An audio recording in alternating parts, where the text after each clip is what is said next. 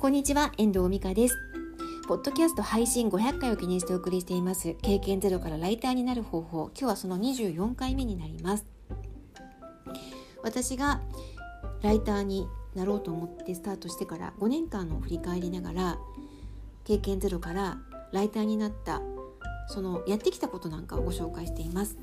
今日は自己投資をしていこうという話をしていきたいと思います。まあ、自己投資私、まあ、結構しましたよね。今もしてますけどはじライターになろうと思った当時にこのポッドキャストでお話ししたようにプロライター養成塾に申し込んだっていうのがあったと思います。意外と高かった。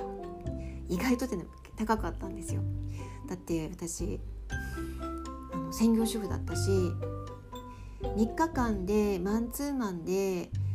1日8時間ぐらい受講したんですけどトータルでいくらだったかな？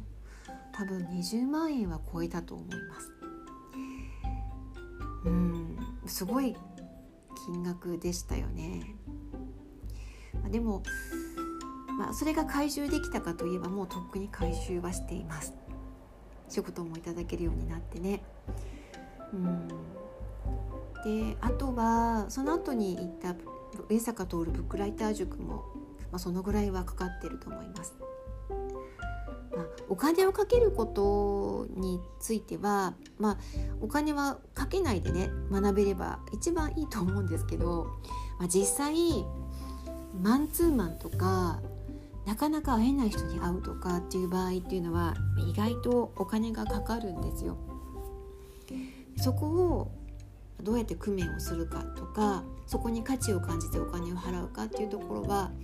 ぱり仕事を始めるにあたってはとてもやっぱり考えました。今はね、まあ、その人の価値観もあるしうんなんか実際何もなくてあの始めていく人もいると思うんですけど私は、自己投資をしてきてもよかったなって思ってます。なぜかというとライターの先輩にいつでも相談ができる人脈がこうつながっているっていうできたっていうのもありますよね。上坂さんにしても橋本さんにしても、まあ、今日もちょっと橋本さんに今やってる仕事の案件であのご相談させていただいたんですけど、まあ、そういうあの熱いこう手ほどきというかアドバイスもずっといただけるっていうつながりができてるのとてもありがたいなと思います。人によるのかもしれませんけどね。私はずっと橋本さんや上坂さんとはつながっているのでもうその価値は変え難いものだと思っています。でその後もやっぱりウェブ集客であったりとかあとはその異業種交流会だったりとかうんとあとはそうですねウェブ合宿って言ってタイで、えーと、ブログ構築のセミナーにセミナーというか合宿に参加したりとか。うん。まそういう形でなんだかんだであのやっぱりいつの間にかお金は使ってきていました、まあ、それが回収できたかっていうと5年間でトータルすればもちろん回収はできていますね。で今日も確定申告の準備でいろいろ計算してたんですけど特に回収してるんだってことが分かります。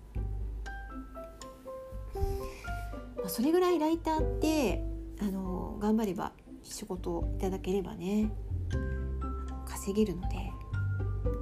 何を自分が価値を感じて自分自身のために投資をするかっていうのはあると思います。あとはやっぱ本を買ったりパソコンやスマートフォンも今アップル製品になってます当時はね家庭に1台しかなかったデスクトップのパソコンを使ってたんですけどライターになることになって自分で、えーと、稼いだお金でパソコンを買いました。その後もスマートフォンも、えーと、iPhone に変えたんですけどそれも自分で払うことができましたしうんなんか仕事がいただけるようになるまでお金かかったけどでもまあ、やってきて得るものはたくさんあったなと思います。まあ、その辺りはね、まあ、どこから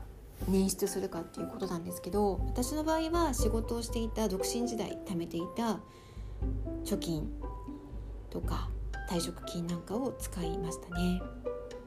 であの家庭のその夫がね稼いでくるお金には手をつけるのは絶対しないって決めてたので自分のこのできる範囲の中でやっていくと決めていたんですよ。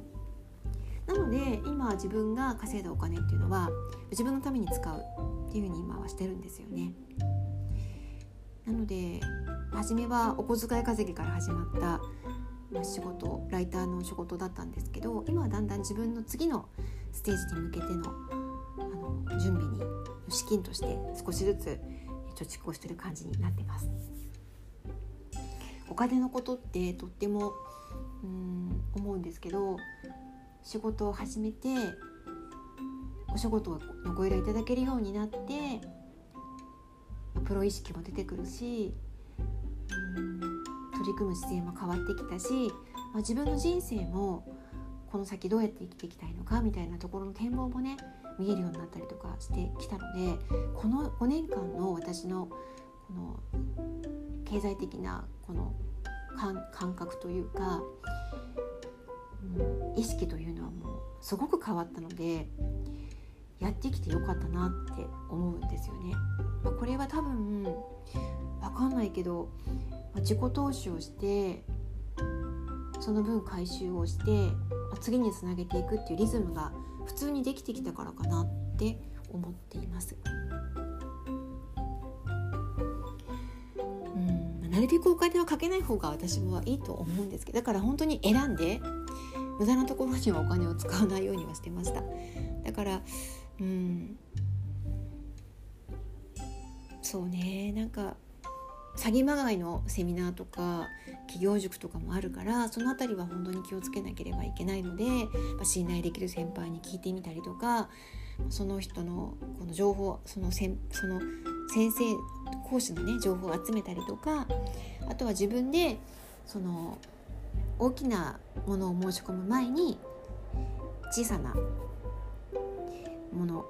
例えばなんか相談とかサポートとか受けてみたりとかしてそこから次につなげていくとか、まあ、そんなことであの自分にとってプラスになっていくようなセミナーや、えーと、講座を選んでいくのは大切かなと思っております。まあ、自己投資をして、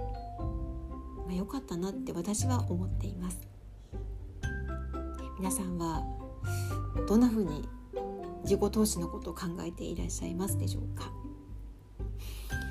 では今日はこの辺りで終わりたいと思います。今日は自分にね自己投資をしていこうという話してみました。いかがでしたでしょうか？では今日はこの辺りで終わりたいと思います。最後までお聴きいただきましてありがとうございました。また聞いてくださいね。明日はメルマガの配信についてお話をしていきます。ではまた。